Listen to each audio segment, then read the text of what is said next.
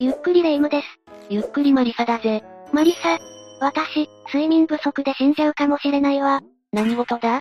ホラー映画を見てたらめちゃくちゃ怖いミイラが出てきてね。寝ちゃったら絶対に夢に出てくるからこれから一週間は寝ないようにするの。なんだそれ、無理に決まってるだろ。無理でもやるしかないのよ。寝たら絶対に後悔するわ。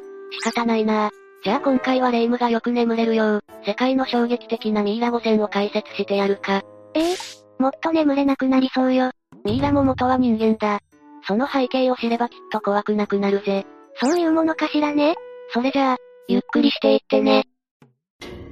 1、シーウィー。最初に紹介するのは博物館に展示されていた連続殺人鬼、シーウィーのミイラだぜ。中国に生まれたシーウィーはタイで複数の子供を殺害してその肉を食べたとして死刑判決を受け、1959年に死刑が執行。そのミイラは2019年まで博物館で展示されていたんだぜ。ちょっとマリサ、いきなり怖い話しないでよ。死刑囚のミイラを展示していたのも驚きだけど、子供を食べてたなんて、映画よりも怖すぎよ。まあまあ、シーウィーのことを知ればきっと怖くなくなるぜ。本当かしら？それにしても子供を殺すなんて、どうしてそんなひどいことをしたの？一般的に連続殺人を犯す動機は自らの欲望を満たすため、というものが多いが、シーウィーは強くなるために人の肉を食べていたんだぜ。強くなるため？この動機を理解するにはシーウィーの生い立ちを知る必要がある。結構過激だが、知りたいか？もうとっくに過激よ。でも、うーん、気になっちゃうわ。じゃあ遠慮なく行くぜ。シーウィーの生まれについては公的な記録はないが、ある文献によると1927年に中国に生まれ、両親と12人の兄弟と共に暮らしていた。しかしシーウィーには生まれつき知能に障害があり両親はそんなシーウィーを、まともに育てようとしなかった。さらには障害を理由にいじめを受けることもあったぜ。ひどい。そんなシーウィーを見かねた村の老人は、シーウィーにとあるアドバイスをした。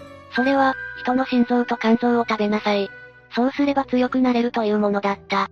な、何よそれ。現代では絶対的なタブーとされる人肉食だが、歴史的には世界各国、様々な理由で行われてきた。だから本当にシーウィーにこんなアドバイスをした老人がいても何らおかしくはないんだぜ。そうなのね。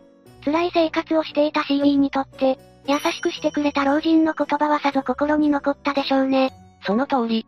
その言葉を聞いた後、シーウィーは需要競争のために動物の内臓を食べるようになる。そしてそんなシーウィーが18歳になると第二次世界大戦が始まり、シーウィーはビルマ、つまり今のミャンマーに兵士として徴兵され、銃で撃たれて怪我をしてしまうぜ。あら、それでどうなるの？怪我だけでなく寒さや上にも追い詰められたシーウィーは、ふとあのアドバイスを思い出す。そして戦死した他の兵士の遺体から内臓を取り出しそれを煮て食べたんだぜ。戦地での限界状態で仲間を食べたのね。過酷だよな。その後、なんとか戦争を生き抜いたシーウィーはタイで港湾労働者として働き始めるものの、労働環境はさらに過酷なものだった。低賃金の力仕事で居住環境も劣悪。それに中国で生まれ育ったシーウィーはタイ語が話せない。言葉も通じない、住む場所も仕事も最悪。そんな環境でシーウィは肉体的にも精神的にも苦しみ抜くんだぜ。生まれた時から過酷だったけどどんどん悲惨な人生になっていくわね。再び限界まで追い詰められたシーウィはまたあのアドバイスに頼ってしまう。でも戦争中でもなければ人の内臓なんて手に入らない。そこでついに、自ら人は辞めてしまうんだぜ。シーウィが襲ったのはか弱い子供ばかりだ。文献によってその詳細は様々だが、多くの文献では1954年から1958年の間に6人の子供を殺害したとされているぜ。そんなに犠牲者がいたのね。1958年4月にシーウィーは逮捕され、死刑判決が言い渡された。判決書にはその犯行の残酷さから、処刑後も供養する必要はないと書かれたぜ。そこまで書くなんて相当ね。そして1959年9月に銃殺刑による死刑が執行。シーウィーは判決書の言葉通り死後も供養されず、遺体はミイラとなってシリラート医学博物館に展示されたぜ。その博物館はどんなところなの？シリラート医学博物館はタイのバンコクにあるシリラート病院の中に併設されている。本物の人体を展示していることが特徴で、別名死体博物館とも呼ばれるぜ。病院にそんな博物館があるのね。観光客も入れるが医学生もよく利用している博物館だ。シーウィーのミイラはこの博物館の名物となりガイドブックに掲載されるほどになった。次第に博物館自体がシーウィー博物館と呼ばれるほどになったんだぜ。一番の名物が死刑囚のミイラだなんて、不思議な感じね。さらにシーウィーは地元の言い伝えにもなったぜ。悪さをするとシーウィーが来るぞと子供に言い聞かせるんだ。鬼とか妖怪みたいな存在なのね。でも、確か2019年までしか展示されなかったのよねこんなに有名なのにどうして展示されなくなったの？よく覚えていたな。その通り、2019年6月に博物館の教授会がシーウィーの遺体を火葬すると決定し、2020年7月、シーウィーの魂は60年の時を経てようやく供養されたぜ。理由としては遺体を見せ物にするのは倫理的にどうなんだ？という批判があったことに加えて、シーウィーは無実だったんじゃないか？という意見が広まったからなんだぜ。え、無実？本当に？戦後のタイでは中国人や移民に対する反感がとても強かった。それにシーウィーはタイ語が話せないだろ？裁判が公平に行われなかった可能性があると思わないか？そう言われると怪しいわね。そういった疑いや倫理的問題からシーウィーは供養されその遺骨は寺院に預けられたぜ。難しい問題だけど、死刑囚だからって死後も供養されずに展示され続けるのは残酷だものね。無実かもしれないならなおさらよ。そうだよな。真実はわからないが、安らかに眠ってほしいぜ。2、ハトシェプスト。お次は100年近く置き去りにされた伝説の女性ファラオ、ハトシェプストのミイラだぜ。女性ファラオ？ファラオって、ツタンカーメンみたいなエジプトの王様よね？ああ。ミイラといえばやっぱり古代エジプトだよな。その中でもやはりファラオのミイラは迫力がある。なんたってファラオは最高権力者であり神の化身。一般的にファラオのミイラの周りには様々な財宝が飾られているんだぜ。まさに王様って感じね。しかし今回紹介するハトシェプストのミイラの周りには宝石や黄金といった財宝が全くなく、全体的に無造作な作りをしており紙も抜け落ちていた。だから1903年にこのミイラを発見した学者はミイラをきちんと調べずに放置していたんだぜ。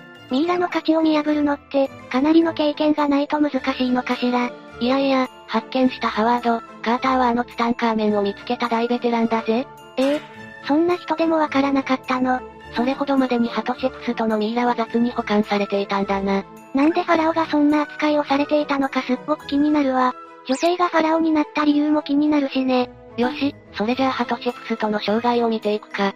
ハトシェプストが生まれたのはエジプトが勢力を拡大しつつある時代。ハトシェプストは、古代エジプト第18王朝第3代ファラオ、トトメス一世の長女として生まれるぜ。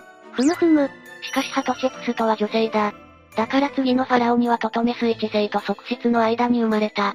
息子であるトトメス二世がついたんだぜ。うーん、宗教上仕方ないのかもしれないけどちょっとかわいそうね。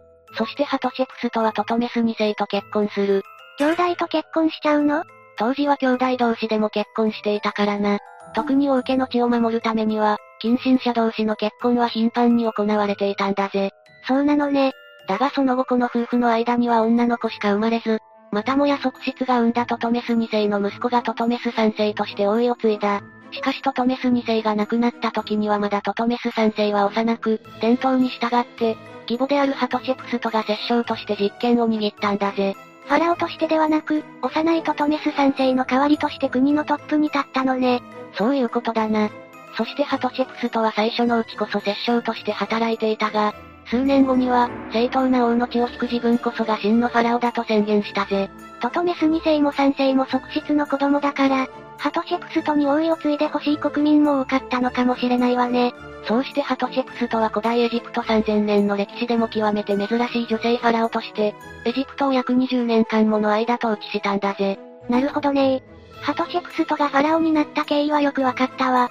ファラオとしてのハトシェプストの特徴としては断層が挙げられるな。ハトシェプストは最初の間こそ自分が女性であることを隠さなかったが、徐々に男性の服を着たりつけ髭をつけたりして、男性として振る舞い始めるんだぜ。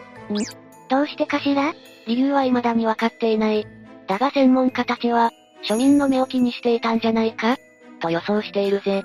庶民の目？ハトシェプストは当時のファラオとしては珍しく庶民に対してしっかりと関心を向けていた。だからこそ庶民の信頼を得るために、自ら男性として振る舞った可能性があるんだぜ。んやっぱりこの時代は男性として振る舞った方が統治しやすかったのかもしれないわね。そうかもしれないな。そして彼女のミイラが雑な扱いを受けていた理由だが、これもはっきりとしたことはわからない。だがハトシェプスとの死後約20年が経った頃に再び王の地位についていたトトメス3世が、義理の母であるハトシェプスとの記念碑を破壊し、彫像を打ち砕くよう指示を出している。もしかすると、ミイラもその過程で雑に扱われたのかもしれないな。ちょっと、先代のファラオになんてことをしちゃうのよ。トトメス3世は側室の子供だろ？だから自分の息子が後継者争いに勝てるよう、正当な血筋を持つ義理の母親の功績を消し去ろうとしたんじゃないか？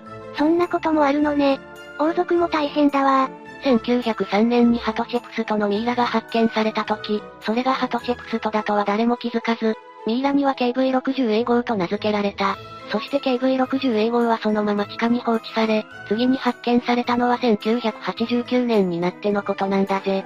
80年近くも放置されちゃったのね。さらにその KV60A 号の正体がハトチェプストだと判明したのは2007年頃だ。判明のきっかけとなったのはズバリ欠けていた奥歯だぜ。奥歯がどうかしたの？実は1881年にハトチェプストの名前が刻まれた木箱が見つかっていたんだが、その中に偶然残されていた第2第9子が、KV60A 号の欠けた歯にぴったりとはまったんだぜ。え、つまりつまり、その歯が残ってなかったらミイラの正体はわからなかったの。すごい偶然だよな。さらに KV60A 号の隣にはもう一体女性のミイラがあったんだが、こちらはハトシェプスとの乳母だと特定されている。まだまだ研究は続いているが、この KV60A 号がハトシェプストであることに間違いないだろうな。偶然ってすごいわね。ほんと、ハトシェプストがきちんと保管されるようになってよかったわ。まったくだぜ。3、ラムセス2世。お次に紹介するのは古代エジプト最強のファラオ、ラムセス2世のミイラだぜ。このミイラを見た人はまずその大きさに驚く。なんたって身長173センチメートルあるからな。男の人でしょ？それって大きいの？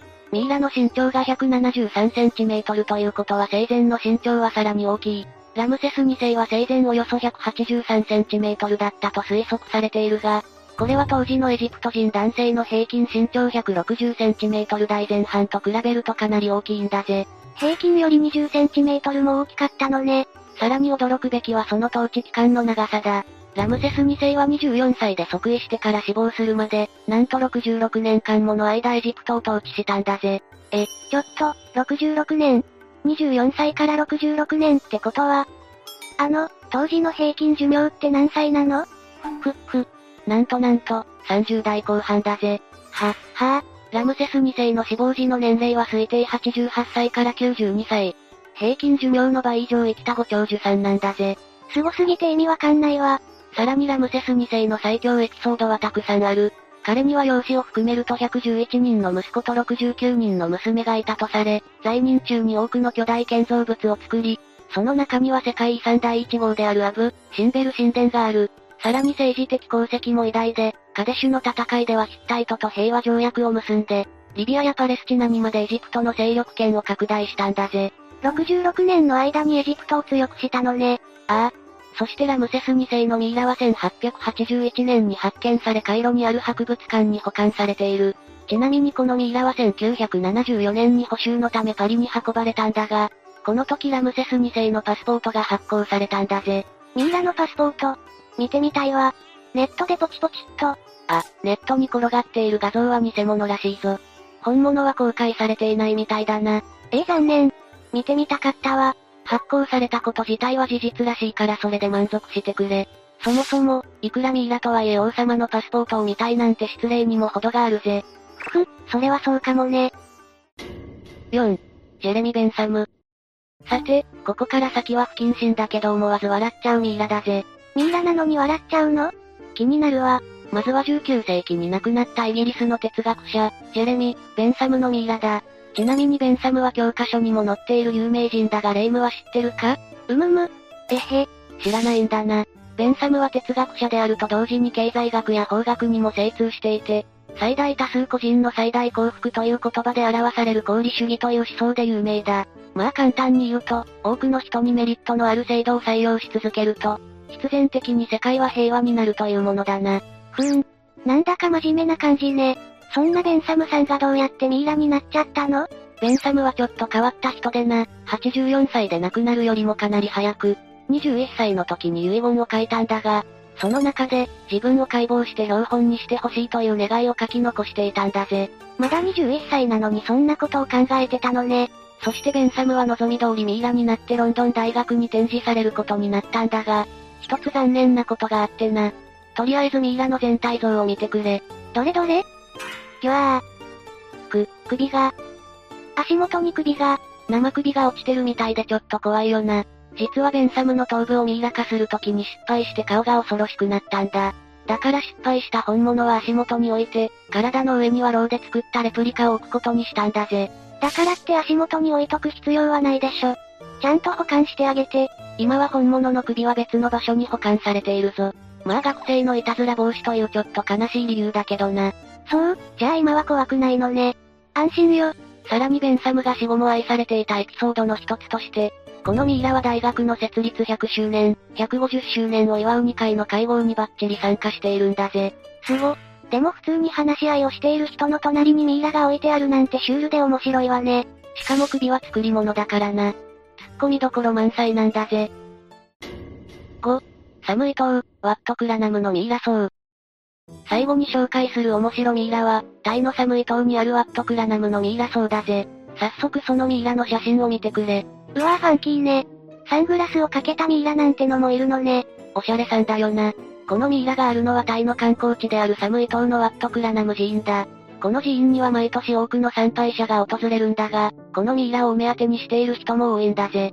一目見てみたい気持ちもわかるわ。でも、どうしてこんなミイラができたのかしら？このミイラになったお坊さんは生前この寺院の住職だった、ルアン、ボー、レーンさんだ。彼は瞑想の師として多くの弟子に支持された、高名なお坊さんだったんだぜ。そうなのね。彼は50歳まで一般人として生活してその後僧侶となった。そして79歳8ヶ月で死ぬという予言通り、1973年に79歳8ヶ月で亡くなったんだぜ。自分の式がわかっていたのね。不思議だよな。そして彼もさっきのベンサムと同じようにミイラとして寺院に祀られたいと遺言を残し、彼の弟子はその遺言通り彼をミイラにしたんだぜ。死後もみんなの記憶に残りたいっていう気持ち、わかるわしかしいざミイラにしてみると、眼球がくぼんで恐ろしい見た目になってしまった。だからサングラスで隠したのね。そういうことだぜ。うんうん、本物の首を足元に置くよりもまともな方法ね。ベンサムさんを悪く言うんじゃないぜ。こうしてかっこいいお姿になったお坊さんは、今でも多くの人々に愛され信仰されているぜ。死後もお坊さんの役目を果たしているのね。一度私も拝んでみたいわ。行ってみるといいぜ。ミイラの撮影は自由だし、寺院ではおみくじもできるらしいからな。きっと楽しいぜ。ただしタイの寺院では裸足にならなきゃいけないからルールはきちんと守ってくれよ。もちろんよ。今回は世界の衝撃的なミイラ5選を解説したが、どうだ？眠れそうか？は。映画のことなんてすっかり忘れてたわ。ミイラももともとは人間だってことがよくわかって、ホラー映画も怖くなくなっちゃったわ。そうだろ？何事も背景を知れば怖くなくなるからな。